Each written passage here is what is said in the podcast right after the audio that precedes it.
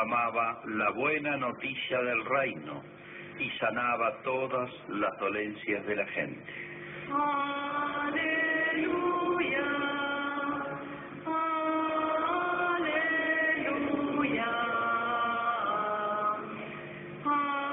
aleluya.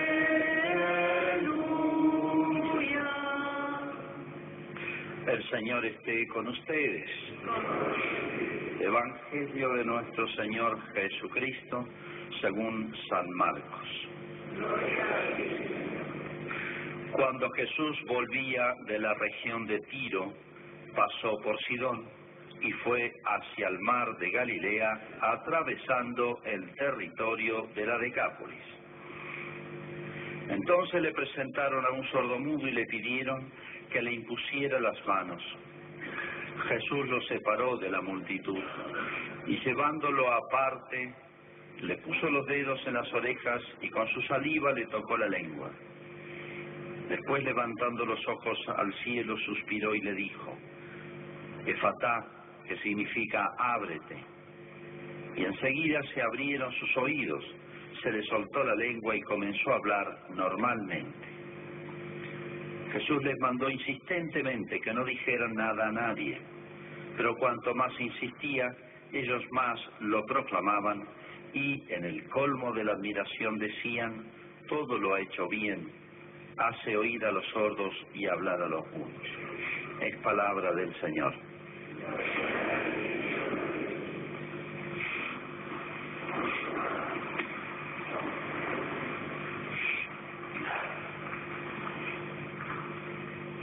Por más bueno, infinitamente bueno y santo que haya sido Jesús, casi podríamos afirmar que este, su pueblo lo cansó, lo cansó.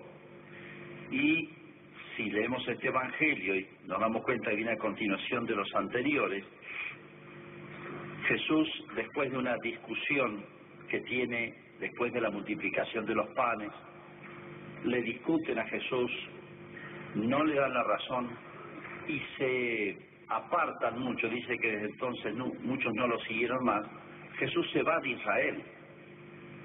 Las ciudades que menciona acá, cuando Jesús volvía de la región de Tiro, pasó por Sidón y fue pasando por la Decápolis, son ciudades no judías.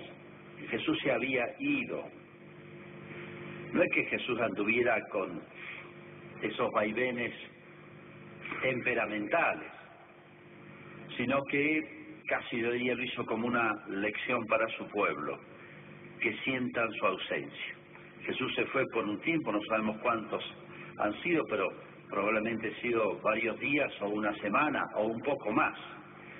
Fíjense que Jesús había venido justamente para su pueblo y hasta se negaba a hacer milagros que no fueran para su pueblo, porque lo que había planeado él, el plan de Dios era que él venía para Israel y después la iglesia, fundada de los apóstoles, iban a difundir lo que él trajo a todo el mundo. Por eso les dijo a los apóstoles, ustedes empiecen a predicar en Jerusalén, Samaria, hasta el confín de la tierra. Ese era el plan de Dios. No obstante, hizo algunas excepciones. Bien, aquí sale el territorio, después de aquella discusión. No lo hace por poder, se puede decir. Tenía muchas razones para tomarse un descanso, sino para que este, su propio pueblo sintiera, yo diría, su ausencia. Es tremendo este hecho, si lo, lo fijamos a este cuadro. Jesús, qué tremendo cuando Jesús se va de un alma. Una persona me comentaba que no podía acercarse a la comunión durante un tiempo por una situación y me decía, no sabe cuánto siento por ir a mí si no poder comulgar. No es que Jesús se vaya, en realidad somos nosotros el que lo sacamos, lo echamos. Y qué tremendo un pueblo cuando queda sin sacerdote. Hoy hay muchos, acá en la Argentina, ciudades enteras y grandes que no tienen sacerdote, o ciudades más grandes, en Argentina sobre todo en Europa. la situación de Canadá por la que rezamos siempre y Cuba es tremenda. Este, ciudades enteras de 8, 10 mil habitantes o más, ya no hay sacerdotes. ¿Y por qué no hay sacerdotes? Y bueno, porque no hay, no hay vocaciones. ¿De dónde salen las vocaciones? De las familias, de las familias cristianas. Es toda una cadena. No se trata de decir, bueno, que el Vaticano mande paz, que el obispo mande. ¿Y de dónde salen los sacerdotes? Es tremendo cuando un pueblo, una sociedad, queda sin sacerdotes. Pero ¿por qué no los va a hacer aparecer milagrosamente Dios? Entonces, es una pena que paga el mismo pueblo por sus propias faltas o tibiezas, ¿eh? O tibiezas, o alejamientos de Dios, o pérdida del sentido cristiano de la vida, ¿no? Jesús se va de su pueblo. No obstante, fíjense, Jesús en todos lugares hacía el bien. Observen el caso este. Dice que ya volvía. Tal vez lo estaban esperando. No sabemos si este sordomudo era un judío o un no judío. Acuérdense que no es la distinción como podemos hacer ahora, de una provincia a otra o de un país a otro. Para ellos entre judío y no judío había una diferencia abismal. El mundo se dividía en dos clases de personas, los judíos y los que no eran judíos. ¿eh? Y bueno, en parte tenía razón, porque el pueblo elegido por Dios para que viniera Jesús, para que diera su descendencia a Jesús es Israel. Lo formó Dios desde, desde, desde la primer familia, este pueblo, de cero arrancó. Lo fue formando personalmente, le falló. Pero bueno, es el pueblo elegido. Como decía un salmo, a ninguna nación trató así, ni le dio a conocer su voluntad. Pero no era esto para un motivo de orgullo y de soberbia y de superioridad, sino de responsabilidad. Tenía una carga, tenía una responsabilidad de Israel tremenda. Bien, no sabemos quién era este, pero Jesús estaba fuera de Israel, se fue por un tiempo y volvió. Fíjense los detalles. Le presentaron un sordomudo y le pidieron que le impusiera las manos. Le presentaron un sordomudo y le pidieron que le impusiera las manos. Si recuerdan ustedes otros casos, el ciego de Jericó, la gente hace al revés. El pobre ciego era mendigo a su vez y le gritaba a Jesús, dice, todos lo hacían callar, como diciendo no lo molestes. ¿eh? En cambio acá la gente se compadece de este hombre y se lo lleva a Jesús.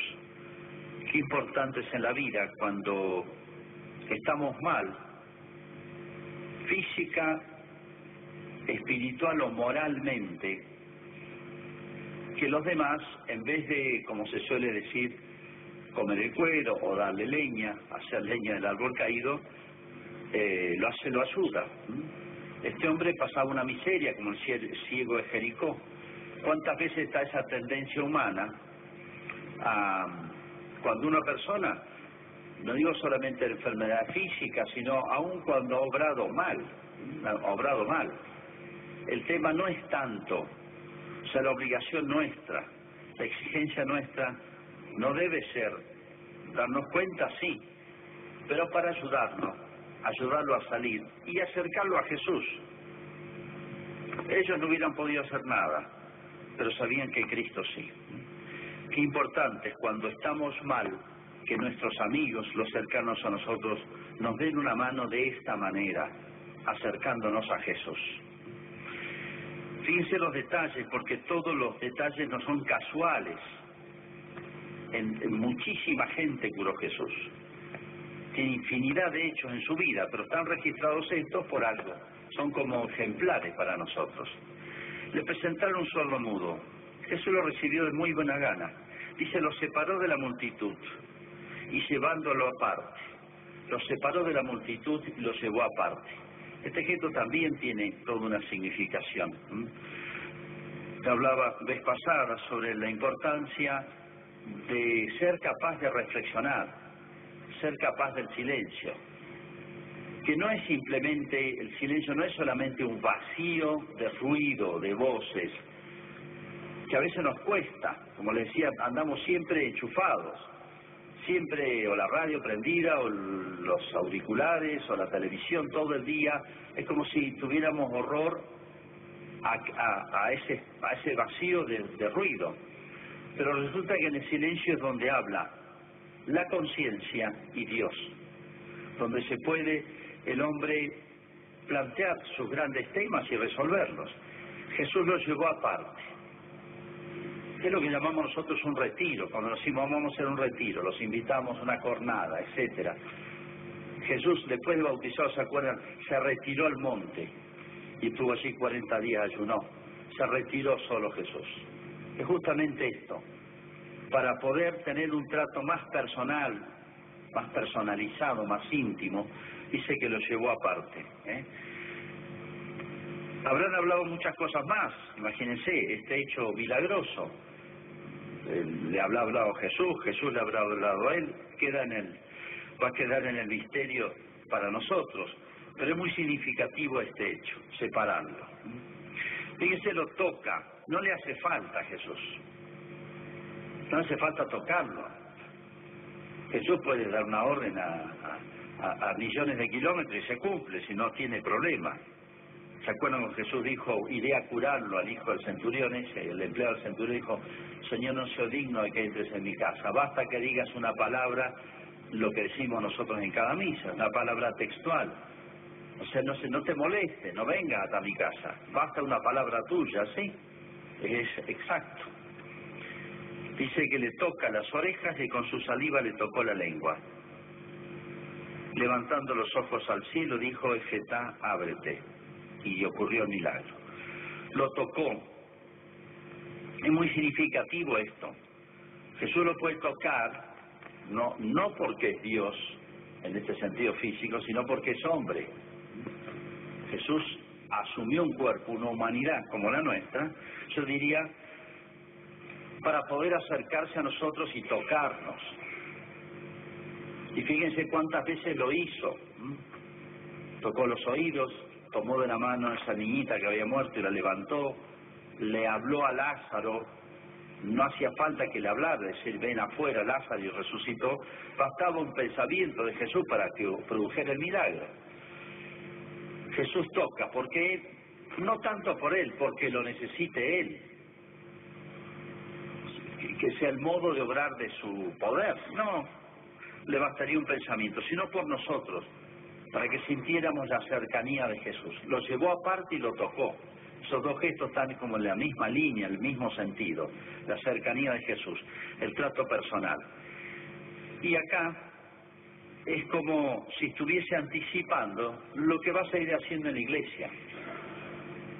Y sobre todo en los sacramentos, cuando el agua toca la cabeza del niño, o sentimos y masticamos la hostia, o recibimos el perdón, yo te absuelvo, o el óleo de la confirmación, etcétera, o de la unción de los enfermos, es Jesús que toca, no es el sacerdote, no es óleo, no es agua, o mejor dicho, a través del agua, a través de la palabra del sacerdote, o el óleo, es Jesús que está tocándome. No bautiza el sacerdote, bautiza a Cristo a través del sacerdote. No celebra la misa el sacerdote, la celebra Cristo a través del sacerdote. De manera que los siete sacramentos, que a veces le damos tan poca importancia o no la suficiente, son siete maneras con las cuales Jesús, a través de todos los tiempos, en todos los lugares simultáneamente, desde que nacemos por el bautismo hasta que morimos por la unción de los enfermos, que se puede decir que Jesús nos acompaña en nuestras necesidades y en nuestras miserias. Dice que lo oyó y habló, se le abrieron los oídos y se le soltó la lengua y comenzó a hablar normalmente. Los oídos y la lengua, aquí hace referencia a esas dos cosas este, capacidades del hombre, que también son muy significativas, dice San Pablo, se le abrieron los oídos, la fe nos entra por el oído, los cinco sentidos tenemos, pero se puede decir que los sentidos más importantes es la vista y el oído. La fe viene por el oído, porque bueno, ¿cómo escuchamos las cosas de Dios? ¿Cómo se enseña el catecismo? Justamente a través de lo que nos enseñan, de lo que los que escuchamos. Así se transmite la fe. La palabra, se puede decir, es como un vehículo para poder aprender, cultivar, desarrollar el espíritu de fe. Y hablar, justamente es hablar de las cosas maravillosas que le hizo Dios. ¿De qué habrá hablado este hombre? Justamente de su situación, de su vida antes de esto, del milagro que le hizo Jesús y obviamente habrá hablado de Jesús. Dios nos dio los talentos, nos dio los sentidos, nos dio la inteligencia, nos dio la voluntad, nos dio todo, justamente para usarlo bien. Y este hombre ciertamente lo ha hecho así después. Es como un modelo para nosotros. Todo lo ha hecho bien, comentaba, la gente. Todo lo ha hecho bien. Acá Jesús hace un gesto bastante simple. En el colmo de la admiración decían, todo lo ha hecho bien. Esto es la, la ciencia de la vida cristiana, no es hacer cosas extraordinarias. ¿eh? Cada uno tiene que hacer, Jesús tenía, era su misión, nosotros no somos Jesús. Pero cada uno tiene su propio camino, su propio deber de Estado, su propio oficio, su propio lugar en la sociedad. ¿Cuál es la, ciencia del cristiano? ¿Cuál es la, la esencia? ¿Mm? Y hacer todas las cosas bien. El trabajo, la vida de familia, las amistades, las relaciones humanas, las cosas que nosotros elegimos y las cosas que Dios nos manda, soportarlas bien cada día, a cada día le basta su afán. Esa es toda la ciencia y la esencia del cristianismo. Hacer todas las cosas bien, lo que le toca a uno. Uno escucha por ahí las vidas de los santos y si han hecho milagros, han hecho cosas extraordinarias, han fundado, han misionado el mundo. Bueno, a veces se ponen modelos a ellos. En pocos días van a beatificar o, o canonizar, no recuerdo, los papás papá y mamá de Santa Teresita el Niño Jesús. Es conocida ella. Una santita murió a los 26 años. Los escritos de ella, la vida de ella es extraordinaria, fue religiosa. Pero a veces se nos pasa de vista de que detrás de un gran santo siempre hay alguien grande. Y en este caso el papá y la mamá, que fueron extraordinarios. Bueno, van a ser llevados, como se suele decir, a los altares. Pero que es canonización. ¿eh? Pero ¿qué es lo que se quiere poner de relieve con esto? ¿Y qué hicieron? ¿Qué tarea hicieron? De papá y de mamá, excelentes padres. Y no han pasado a la historia como Santa Teresita, que, que ha recorrido el mundo, se puede decir. Sin embargo, hicieron una obra extraordinaria, que fue su hija y todos los hijos, porque tuvieron muchos hijos y sus hijos fueron extraordinarios. Santa Teresita es una tuvieron otras hermanas religiosas también. Y se ser una vida desapercibida, sí, pero grande ante los ojos de Dios. ¿eh? Así que ella habla, Santa Teresita habla de sus padres, habla mucho. ¿eh? Se puede decir que ella le debe su, su fe, su vida cristiana y su santidad a sus propios padres. Los padres se reflejan en los hijos, piénselo siempre esto. Uno, eh, eh le cuesta a veces decir o pensar o evaluar cómo soy yo como cristiano. Lo que tiene familia, bueno, los hijos son un reflejo de lo que son los padres, como mirarse un poquito al espejo. Es la obra más grande que tiene que hacer en la vida.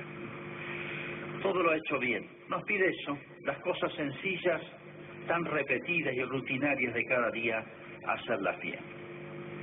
Y finalmente esta reflexión con este caso que nos presenta hoy el Evangelio. Dice Jesús lo tocó. Este hombre tenía sus miserias muy significativas, perder los sentidos no es poca cosa. Pero no solamente tocó a esto, tocó a leprosos, tocó a personas que habían muerto, etcétera. Para un judío tocar un muerto era quedar impuro. Tenían que ser todos los ritos de purificación y Jesús los tocó, no tuvo ningún problema. Se puede decir que Jesús toca nuestras miserias. No, Jesús no tiene asco de nuestras miserias, como a veces las tenemos nosotros de nuestros propios eh, congéneres humanos. A veces somos más propensos a criticar que a ayudar y no a hacer el bien. Por eso se admiraron todos que ha hecho el bien, porque Jesús se acercó tanto a las miserias humanas y en realidad para eso había venido. Como el médico no está para los sanos, sino para los enfermos.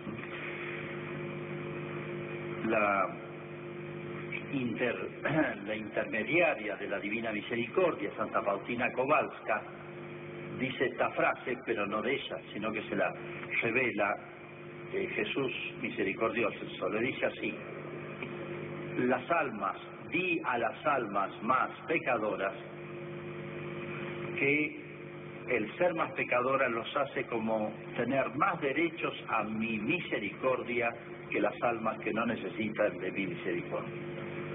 No que quiera fomentar el mal, el alejamiento de Dios y el pecado, pero muchas veces las personas quieren resolver sus propias faltas alejándose más, porque tienen la impresión de que eh, no son dignos de acercarse ni a la iglesia, ni rezar, ni venir a misa, ni visitar la capilla del Santísimo. Entonces, se alejan más. Es como un enfermo que pone como solución alejarse más del médico, del hospital y de un tratamiento. Peor, el mal no se resuelve con más mal. Una macana no se resuelve con otras más, sino exactamente lo contrario. ¿eh? Entonces Jesús hizo tantas veces estos milagros y tuvo esa sensibilidad hacia los enfermos, los pecadores, y le hubiera dedicado todo el tiempo necesario a los que más lo impugnaron a él, que tenían una miseria mucho más grande, les tuvo paciencia. Ellos se alejaron de Jesús y no Jesús jamás se alejó de ellos. ¿Eh? A todas las almas, especialmente las más pecadoras, que mientras más pecados tienen, más grandes sean, más tienen derecho a mi misericordia, si quieren salir de esos pecados. O sea, nadie se sienta rechazado por Cristo, sino exactamente todo lo contrario. Jesús nos lo ha dicho con palabras y obras, exactamente todo lo contrario. De manera que aquel que por cualquier razón esté o se vea y de alguna manera somos todos, de alguna manera somos todos lejanos de Cristo, justamente lo que hay que hacer es todo lo contrario de lo que a veces hacemos.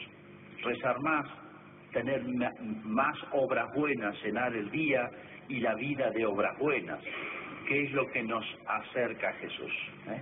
Él ve cada alma, ve cada actitud nuestra, y si hay una cosa que se puede decir, lo, lo vence y lo rinde a Jesús, y Él tiene su providencia, su misericordia, su camino, Dios maneja el mundo, maneja todas las cosas, si hay algo que ve con simpatía es eso, que lo busquemos más y no hacer como Judas, que pecó como San Pedro, pero resolvió su pecado exactamente al revés, se alejó más de Jesús. En cambio, ¿qué hizo San Pedro? Se acercó más a Jesús ¿eh?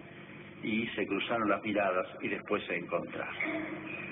Bueno, que este pequeño episodio tan chiquito, corto, breve de la vida de Jesús, pero encontremos y profundicemos todo su significado y saquemos una gran lección para nosotros y para transmitir a los demás. Hacemos nuestra profesión de fe. Creo en un solo Dios, Padre Todopoderoso